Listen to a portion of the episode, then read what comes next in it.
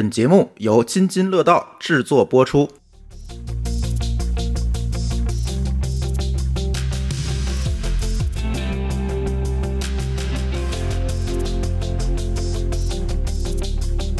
各位听友，大家好，这里是科技乱炖啊，我们仨又回来了啊，跟大家聊聊这些车企们的故事吧。哎，问不会开车的老高吧这件事情。好，你觉得新这个现在新出的这些所谓新势力的车，是不是大号手机加四个轮子？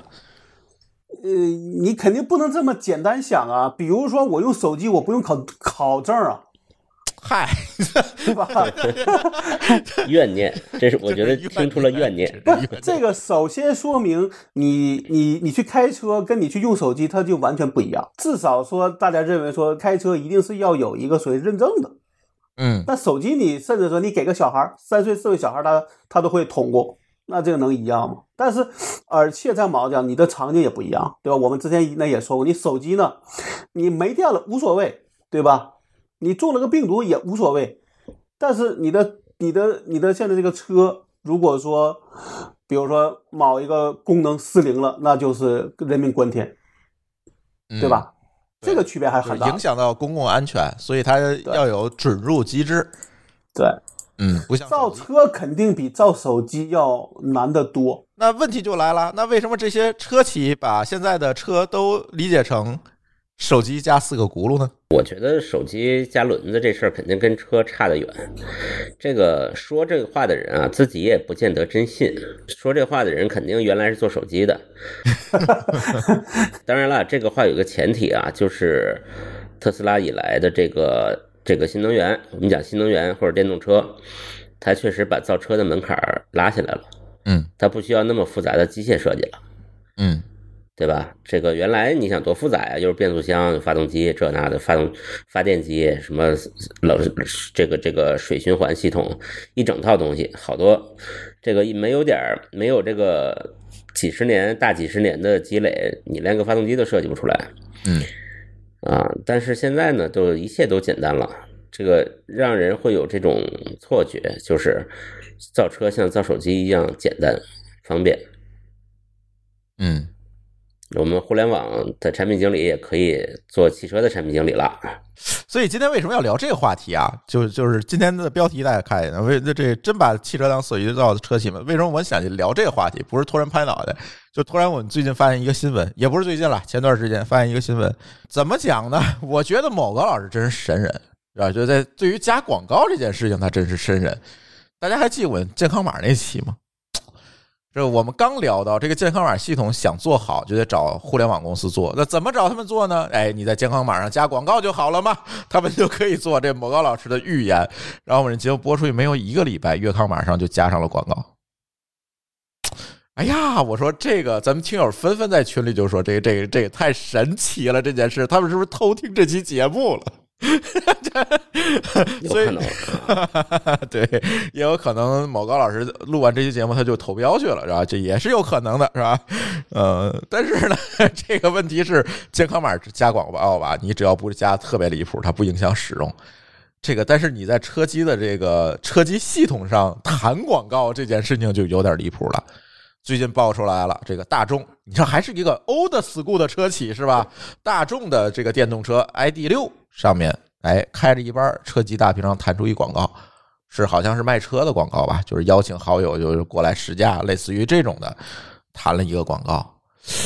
哎呀，当然这个事儿也不是大众第一个出啊，我不知道为什么大从大众的这这这个事情就发酵了。其实之前呢，国内的很多的车企，咱也不点名了吧，咱也不点名了，大家能够想到那个三傻是吧？都都都都出过这个事儿，是吧？这这个 弹广告，在车机上弹车机大屏上弹广告，这个我就有点儿，说实话，我有点儿看不懂了。所以这产品经理脑子他到底在哪儿？他那个车的系统跟我们一个手机可不一样，手机你扬扬了个扬半截儿，它出来个广告，它也就出来个广告了，对吧？它不会把你怎么样。但是你看着一半车机倒着行了，它出个广告，你腾出一只手把那个广告点个叉，没准还得倒计时一下，然后给它跳过，你得出多少声儿？我现在在怀疑这个产品经理他到底开不开车，是不是老高去当产品经理了。小米电视的产品经理跳槽了，凭什么这么说我？我现在是做 to B 的业务的，好吧？对，哎，就就是这个，就理解不了，我理解不了。我觉得我必须得说一下，嗯这个当年世界大战的时候，你知道当时说这个降落伞的质量差是怎么解决的吗？啊，产品经理背着降落伞给我跳啊！不是这个厂子的厂长，嗯，对，那阵儿还没产品经理了，就是厂长对嘛。嗯对，厂长背着降落伞往下跳，他没摔死，就说明这个质量过关了。他当时是这么说的，就是当时二战的时候啊，这个降落伞的这个失败率，就是打开的失败率是百分之十，就是跳下十个人里肯定有一个伞没打开。就这件事情，厂商说我解决不了，他就是一定是有这个概率啊会出现这个问题，呃，所以这个百分之十呢就是要接受的一个风险啊。这个时候，这个军方说了，那好吧。那每次我们降落伞开跳的时候，你们厂长就跟着我带着一个伞一块儿往下跳，然后瞬间呢，这个开伞率就达到了百分之九十九。据说，反正大概这比例我可能说不对，大概就是这样一个样子。呃，就是自己吃吃自己吃自己的狗粮嘛，这件这件事情。那我觉得这些产品经理，呃，以后就要加一个叫面试条件，你得会开车，并且一定要开自己的车。这个我觉得都应算正常的吧。就像我们做互联网的时候，你也得用自己的产品啊，这是一样的。挺难的。比如这个公司在北京的话，那你现在至少要招到二十年后的产品经理，可能他才会有车，因为得二十年后才能排到号，好，对吧？那你要这么说，那劳斯莱斯也不好招产品经理。对呀、但是我觉得这个从产品设计的角度来讲，应该是个常识啊。我总在想，就是你开着车蹦广告这件事情，你难道意识不到吗？哪怕说我们退一步讲，你这个车在熄火灭车或者是这个待机的状态下没有起步的情况你啊，你弹个广告，一起步这广告自动能消掉，它也是个事儿，它也可以。但是它在我行驶过程当中把这个广告弹出来，这事儿就有点离谱了。我怀疑，我怀疑他这车机啊，压根儿就不知道自己车在没在行驶。有可能，我个人觉得啊，这有可能是这样的：产品经理可能没错，可能是实现的人没做好。也有可能是运营的人。呃，对，但是可能我觉得就是大家肯定也没确实想，这大家就觉得我做的就是一个大号手机加四个轮，那我就推个广告怎么了？那好，这个事情就就不对了嘛。所以我想问的问题是你怎么了才能推才会推个广告？这个事儿我想反过来问你，一车企你怎么焦虑成互联网公司那德行了因为大部分都是互联网公司做的吧。？ID 六可不是啊我的下一句话是从互联网公司里出来的人做的。啊，就是嗯，所谓互联网思维被带出来了。今天看那个水滴那个创始人说那个话，对我觉得还挺好玩的。他说，在中国之外不宜推广九九六。反过来说，就是在中国可以推广九九六是吗？对，呃，我觉得他应该是必须九九六。哼这种人脑子都长哪儿了？我就不知道。而且就是刚才咱说弹窗这个问题，作为一个电车唯一的一个新势力电车的使用者，我必须吐槽，不仅是弹窗啊，这个车机的交互也很互联网。我都不知道这帮产品经理真的，我不知道他开不开车，是不是真正的把这个车开到马路上，你开三天，你试试这个所有的功能，我相信他们绝没有试过。比如小鹏那导航，它不有一个那个语音控制吗？做倍儿好啊，确实倍儿好，倍儿互联网。一摁你好小 P，然后导航到哪哪哪，对，它叫小 P 嘛，小鹏嘛，小 P。你好小 P，导航到哪哪哪，坏了，我这句话说出来，可能好多那个小鹏的咱的听友有可能那小 P 就激活了，就 不重要了，不重要了。对，对，你好小 P，导航到哪哪哪，对吧？然后呢，哎，路线给你找好了，识别特别准。然后接下来的情况有意思了，我帮你找到了三条路线，你想选择哪一条？停了。然后你就必须啊看一眼那个地图，我选哪条呢？然后你或者是用语音，或者摁一下那屏幕，告诉他选哪条，他才能继续往下走。我操！我要是从家里开车出来，我提前导好航，你无所谓，我选一下选一下。但是我很多场景下是我开着一半车，我想去下一个目的地的时候，我就得低头看一眼，就你脑子在哪儿了？我每次用这功能的时候，我都他妈骂街，你脑子在哪儿？而且我曾经问过一位在海外造车的一位听友，哪个公司咱也不说了，说这个东西如果在海外绝对是不符合当地法规的，因为这个你必须会存在你视线要移到这个屏幕上去操作某一个东西的这个过程，这个在海外的法规上绝对是不允许的。但是这个奇葩的事情就在中国的汽车上出现了。这不跟九九六是一个道理吗？人家法律规定了不允许九九六。哦，你是这个逻辑？这个我我现在我只能是这样想啊，就是现在确实有一个问题，就是咱们从深一点的角度说，现在这个竞争的这个节奏加快，会导致你做一个产品的时间变短，你的思考也没有那么容易深度去了，往往是拍脑袋做进去，然后就发了。哎，对这个我同意，可能很多的产品的迭代都是在这个过程当中。不行再改，但这种不行再改，在一些领域，比如说你在手机做个 APP，其实无所谓了，对吧？反正也不会有什么人身安全问题。但在车这个角上讲，可能你还是要慎重一些，对不对？你看，之前咱们都吐槽什么呢？吐槽这个传统的车企，它这个车的系统的升级，可能两年才升级一次，还得回四 S 店升去。我们都在吐槽这件事情。但是呢，如果我们今天去跟这种更极端的一天一升级 啊，甚至说生出这种奇奇怪怪的弹窗来的这种车机系统比呢，反而会不会觉得它的那种传统车企的那种偏保守的形式更有利于？也不能说有利于吧，就是在这样一个场景应用场景下，是不是更靠谱一点儿？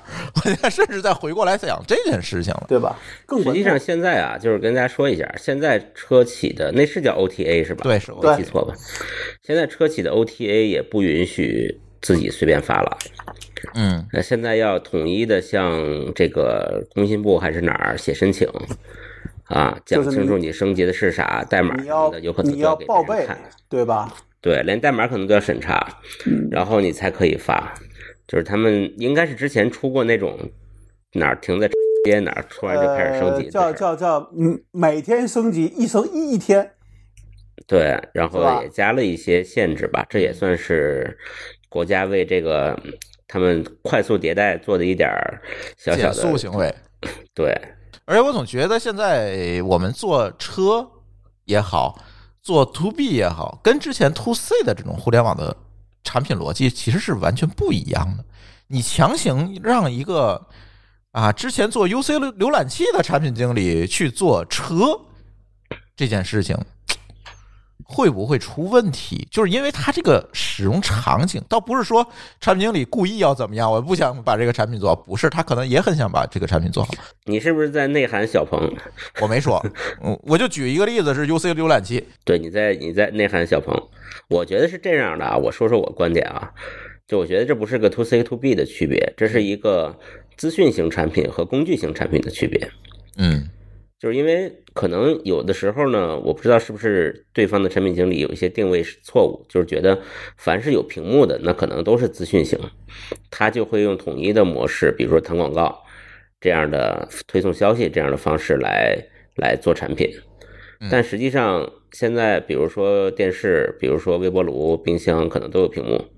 那这个屏幕的作用，如果它不是资讯型的，它是个工具型的，其实就不适宜去搞广告形式的这种这种商业模式。嗯，或者说它不是流量型的嘛，它是一个工具型的东西，它不是那种羊毛出在猪身上让狗买单那种商业模式嘛。对，它其实就是羊毛应该出在羊身上。对的，这就是我一直为什么不买嘛？一直不愿意买小米的电视啊，就是我不知道现在小米电视能不能把广告去掉。不能但是这件事儿就让我非常的难以接受，就是我宁可说你这电视多卖我一千块钱、两千块钱，能不能把这这个广告去了？这个可能我都能接受。不能，小米电视受害者不是不是，我是小米盒的受害者。啊，对，盒子也去不掉。对，但是我现在买了一个腾讯的极光盒子，这个我觉得关于盒子的话题，我们挖个坑吧，我们下期不行聊一下，因为最近我也在折腾这些事儿。所以就是说到电视这个，其实也是一样，跟汽车其实虽然价钱不能同日而语啊，但是确实是一件事儿，就是你买的是一个工具型的产品，我付钱买了这个产品的功能，你凭什么让我先先看一段广告呢？这是对，这个逻辑是怎么来的？你给我再讲讲。是你因为你觉得这个电视卖的太便宜，所以要用广告去补贴，还是说你觉得电视卖的是一个不属于用户的东西？你你你你这个东西是你可以租的操控的，它不是属于用户的产品，对啊，租的，或者是像互联网产品一样，这个产品你用，但是它不真正属于你，对吧？它是一个资讯类的东西，呃，所谓二 Web 二点零时代，对吧？你在豆瓣上发帖子，但是这这个版权是属于豆瓣的啊，我瞎说啊，啊，这是不是这个意思？所以这个产权就出现了一个非常不明细的东西这我给你们讲一下这里边的内在逻辑啊，思考逻辑是怎么样的。啊，你思考思考。比如说嗯，比如说我们有一个电视值一千块钱，啊，我如果把它卖一千二，然后我告诉你这一千二是去广告的，其实我有两百块钱是我的利润，嗯，但它会始终是两百块，对吧？嗯但是呢，我把这两百块减掉，我卖你一千块钱，然后我可以展示广告。那对于你来说，你的损失、你的收益是这个这个，其实不太好计算。或者你如果能计算的话，你就是两百块钱，花了两百块钱买了一个不带广告的东西。但从我的角度来讲呢，我损失的可不只是两百块钱，嗯，对啊，就是因因为广告的那部分东西是弹性的，我未来预期是在你这一千块钱的电视上，我卖出去一万块钱的广告，嗯但是呢，你只花了两百块钱去广告了，这事儿我就相当于我的一个广告变现途径就被你关掉了，对吧？对，不是你凭什么拿一个产品，我花钱买的产品跟你那儿变现呢？这不才是问题吗？这就是市这个市值的逻辑嘛。你如果你讲了一个这样的一个超大的变现弹性的一个故事，你的市值就和我卖一个特别精良的工具，像索尼这样子的一个这个这个市值完全不一样。这个我我得说，这个所谓的这个就是所谓的你卖你是互联网估互联网公司的估值，还是个硬件公司的估值的区别，对对，就是是吧？像小米这样子的人，这样子的公司，一定不希望把它自己定位成一个硬件公司，嗯，否则它估值直接缩水缩水为十分之一了，很有可能。对，或者只是几倍的 PE，而不是十倍以上的 PE。因为它的那个加广告这件事儿带来的收益是有巨大的想象空间的，它不只是那两百块钱，嗯，而且它又不能把这想象空间直接卖给你，因为你显然接受不了。啊，但是今天我们谈的是车机广告啊，这跟盒子和电视广告又不一样了。这你开车的时候出来一个广告，这事儿还是蛮缺德的。就是你这这个互联网是刚才我们讲了这么多道理是吧？你你你你你这变现也好，大市场也好，小市场也好，但是你在一个涉及到人身安全的一个设备上，你谈一个广告这件事情，我觉得就就应该跳脱我们刚才说的这些逻辑来聊这件事情了。这都可以编笑话了。你踩刹车的时候，先听十秒广告，我记得好像是有个段子是这么说的，对，这里其实如果我们引申一下，其实还还有一些争议的点吧。关于这个车企，其实我看最近有很多有台也在聊车企，但我总觉得还是从咱们这种嗯怎么讲呢，实际的体验出发，我就我觉得。嗯，讲这么多战略啊、战术啊，其实没有意义。作为用户来讲，他第一体验其实才是最重要的。那作为用户体验来讲，现在还饱受争议的一个问题是什么？付费解锁。我不知道你们知道不知道这些东西啊？各个车企现在都在搞这件事情，这是特斯拉开的头。对，特斯拉开始的。我现在跟你说，你说英特尔都要推这个了，英特尔要付费解锁啥了？就是它的有些，比如指令集，你必须付费解锁才有，啊，或者说能够付费超频。就是里边，比如说里边一共三十二个内核，然后你买了以后只有十六个，你付费以后再解锁另外十六个。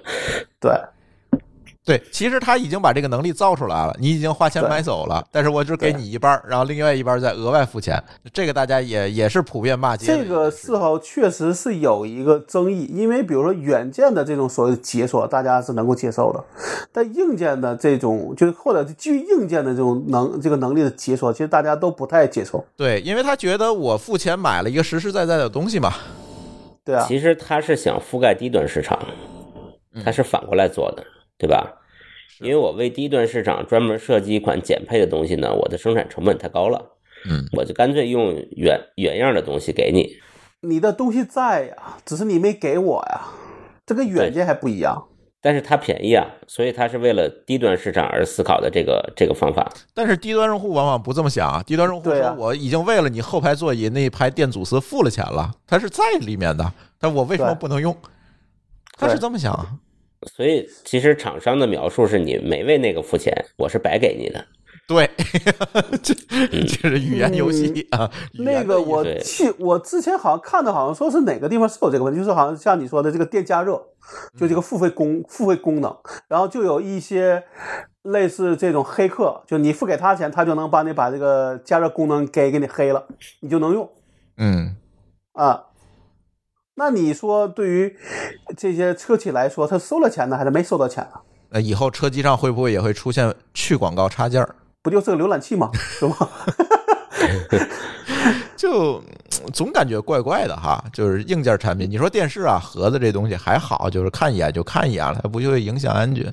但是你总觉得放在车机或者放在车的这个领域吧，就像老高从节目一开始就说的，这个东西是需要资质的，是吧？是要需要准入。为什么需要准入？因为它涉及到自己和他人的安全。在这样一个设备上，把互联网思维引进来去搞这些事情，是不是合适的？在这个时候，我跟你说，我最怕的是啥？是反向竞争，大家都为为了利益达成那个默契，大家都去推这个付费解锁能力，而不是说我像华为一样说，哎，我就是要跟你对这个对着干，对吧？我就是要说我没广告，嗯。怕是说好，华为也跟小米一样，我也推一个带广告的版本，这就难受了。就比烂嘛因。为你，因为相对来说，你就等于没有没有选择。而且特别是在一个竞争又没有这么充分的市场里，比如说像造车这件事情，门槛又蛮高的，也不可能一下子涌现出来几万个造车的厂商，它给充分竞争，它有没有？可能最后就这几家。反正这个事情真不好说。还是把问题留给我们的听友吧，有任何想法就给我们留言吧，啊，说说你的想法，或者是你开新势力的汽车当中遇到的一些啊哭笑不得的段子，跟我们分享分享，让我们开心开心，开心好吧？要让我们开心一一下是吧？对，反正最近我随着使用的深入，我这个槽点也有点多，有点多，嗯，但是也有可能啊，这个给小鹏说句话，也有可能我我用的这个小鹏的这个车版本太低的原因，然后新版也有可能就不这样了，对吧？也未可知。我主要是穷啊，你先升升个级，对，错在我的穷，他不给我升级了，说我那个车机这个硬件配置太低了，升不了了。啊，然后所以就升不了了，就那样了。所以呢，就也有可能主要的原因是我穷啊，这有他这个更狠，是让你付费换车。这个我不会哎我最近因为我真没有这么多钱。我前两天又去看了比亚迪，嗯，哎，我发现比亚迪和前几年我买车那时候还是很不一样。啊，现在很很厉害了，比亚迪现在加价了，哎呀，这个这个加加价提车，要不然多等几个月。就是比亚迪卖的真是好，这不就是以前没钱买比亚迪，现在没钱买比亚迪吗？对，确实就是它的这个。然后现在我也试了一下，它不是有两个系列嘛？嗯，有一个海洋系列，我进去摸了一摸，没开，摸了一摸，感觉做工也不错啊。这个车机现在新势力的车都不错。对，然后这个车机呢也很神奇，还可以刷抖音。哎呦，当你刷抖音的时候，它这个车机还会转过来立起来。这这个疯，这是疯了吗？这是希望你，但这个的前提是要能够实现自动驾驶才行。那不是啊，它可以给啊副驾看啊。对啊，副驾，但是你这个主驾人，我觉得也会被吸引到的，尤其抖音对啊啊，多多少少。啊，当然不知道啦。如果严格来讲，它可以车辆行走状态，它会给你提示不可以打不开，啊，也有可能。因为我是停着体验的嘛。明白？嗯但是它这个旋转非常有意思，就是这个本来是一个横屏的，在中控那儿一个横着的一个 pad 一样的屏，对吧？嗯，等你点一下抖音，它自动就转过来了，它能识别说你哪些 app 是竖屏。哦，嗯，是现在车确实，咱不可否认，这个中国的电动车确实有一点弯道超车的意思。但是呢，往往我们在弯道超车的时候，我们求快啊，求新，是不是有点过度了？咱踩一脚刹车，咱再看看这件事情。包括你看这次爆出来，ID.4 它也不是呃，ID 六也不是国内的车企啊，也也是海外的车企也出这种问题，是不是？咱把这这个大干快上的这这个咱刹刹车，咱先看看安全这件事情会不会更好，对吧？嗯但这时候有人就得吐槽了，前面出的事儿的多的是谁来的？是特斯拉是吧？哎呀，我觉得这都是疯传。我特斯拉这个事情，我觉得可以作为一个媒体公关的这个案例来。我觉得啊，这个事儿是归呃，这个事儿，比如说这个车出了车祸，死了多少人，这事儿应该归谁来报？应该是保险公司会掌握完整的数据。对，那你那你不保险呢？没有不保险的，强制保险，暴露了你不开车的这个。不是，我觉得应该是归那个公安局，归公安部报可能会比较，因为你毕竟有了伤亡嘛。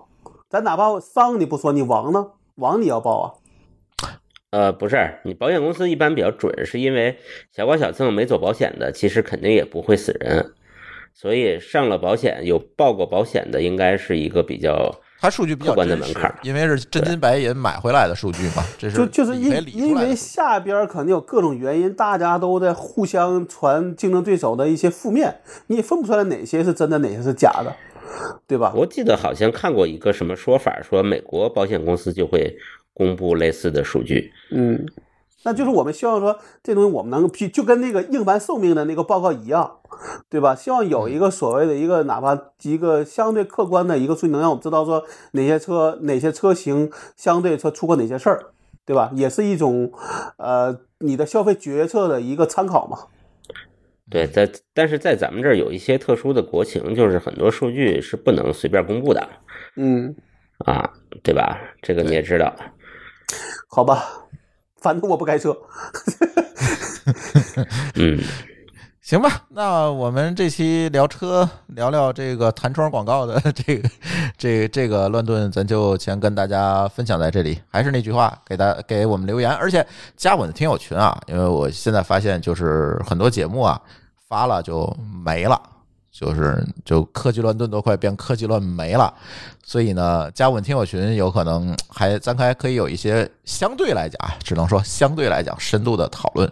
对，可以就某相对不了了。哎呦，现在微信控制的特别特别严，还好还好，咱的聊的话题倒也不至于这么敏感，对吧？我们聊聊弹窗的问题，还好还好。但是有些些有些，比如涉及到具体的品牌啊等等这些事情，我们确实不太好在节目里说嘛，对吧？咱可以移步到群里去讲。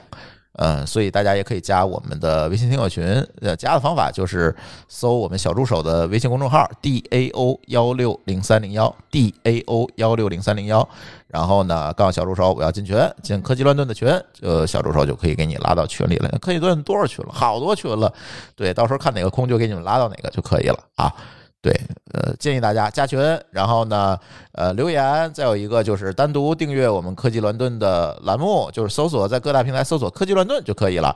因为你如果在津津乐道那个栏目下看啊，有可能会晚很多很多天，因为现在津津乐道那栏目里面排期太满了，而科技乱炖现在更新周期加密了嘛，所以有可能就是就是一个话题，它就可能排到一个月之后你才能听见了，在津津乐道里面。